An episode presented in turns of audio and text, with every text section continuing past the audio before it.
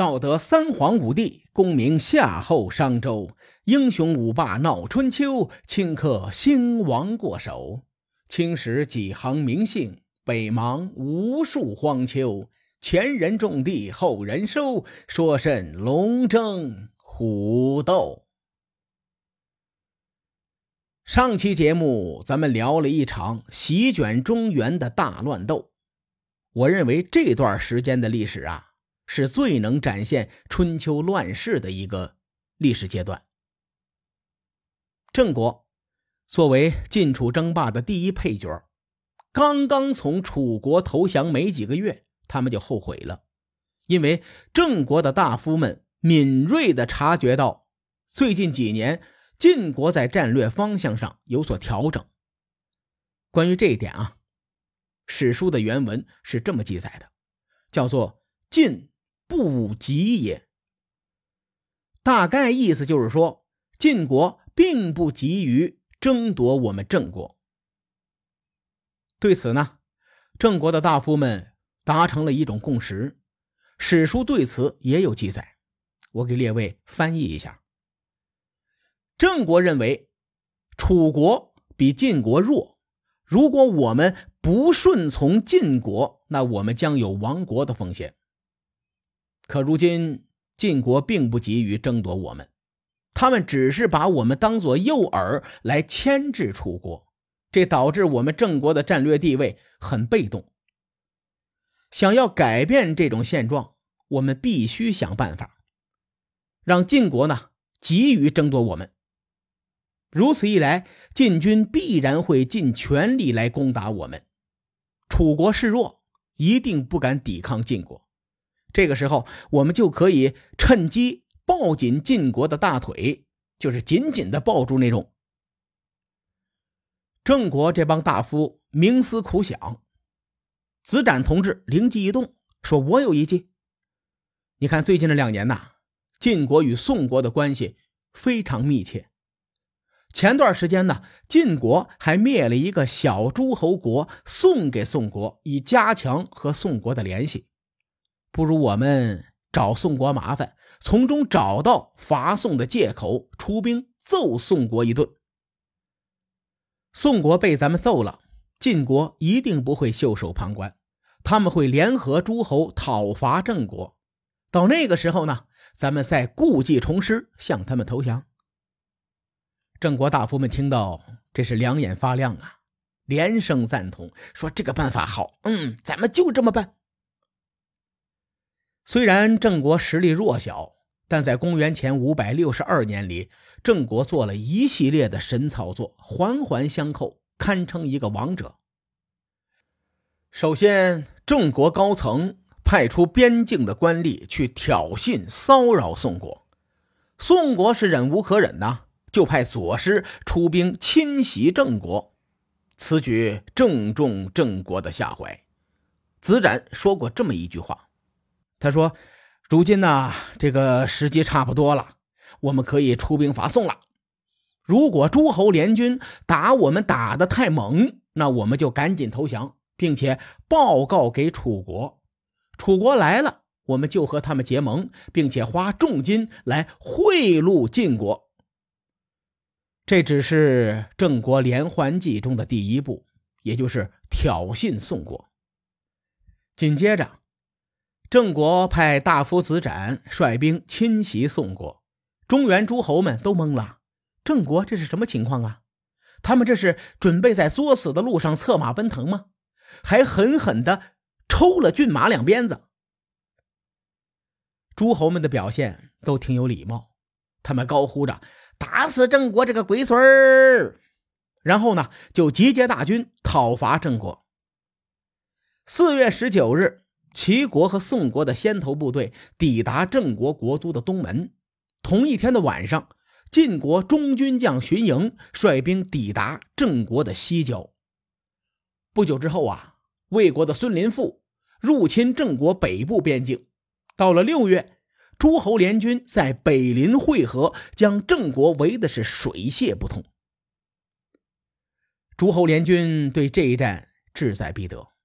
史书记载了这么一句话，叫做“官兵于南门，翻译过来就是：诸侯联军在新郑南门举行了一场军演，炫耀武力。谁也不知道，一切都在郑国的算计之中。郑国连环计的第二步完成，他们赶紧向诸侯们求和。一个月之后，在公元前五百六十二年七月，郑国与晋国联盟的成员在亳地结盟。这个亳呀，就是亳州的亳。列位，请记住七月这个时间。到这儿呢。郑国完成了连环计的第二步，也就是顺从晋国。楚共王得知郑国背叛的消息，长长的叹了一口气，说：“看来郑国的皮子又紧了，还得继续帮他们松一松。可惜呀，晋国实力太强了，楚共王心里没底，所以呢，他派令尹子囊去秦国求援。”秦国一直就想插手中原的国际事务，于是欣然同意。他们派人率军跟随楚共王一同攻打郑国。此时郑国的反应既在情理之中，又在意料之中。我这不是口误啊，郑国这帮大夫的所作所为完全在意料之中，他们早有准备。甚至带着郑国国君郑简公一起去迎接楚共王。列位，郑简公同志生于公元前的五百七十年，此时他才八岁，顶多是刚刚换完牙齿的年龄，所以很明显这是个傀儡。在郑简公背后的大夫们才是真正的幕后玩家。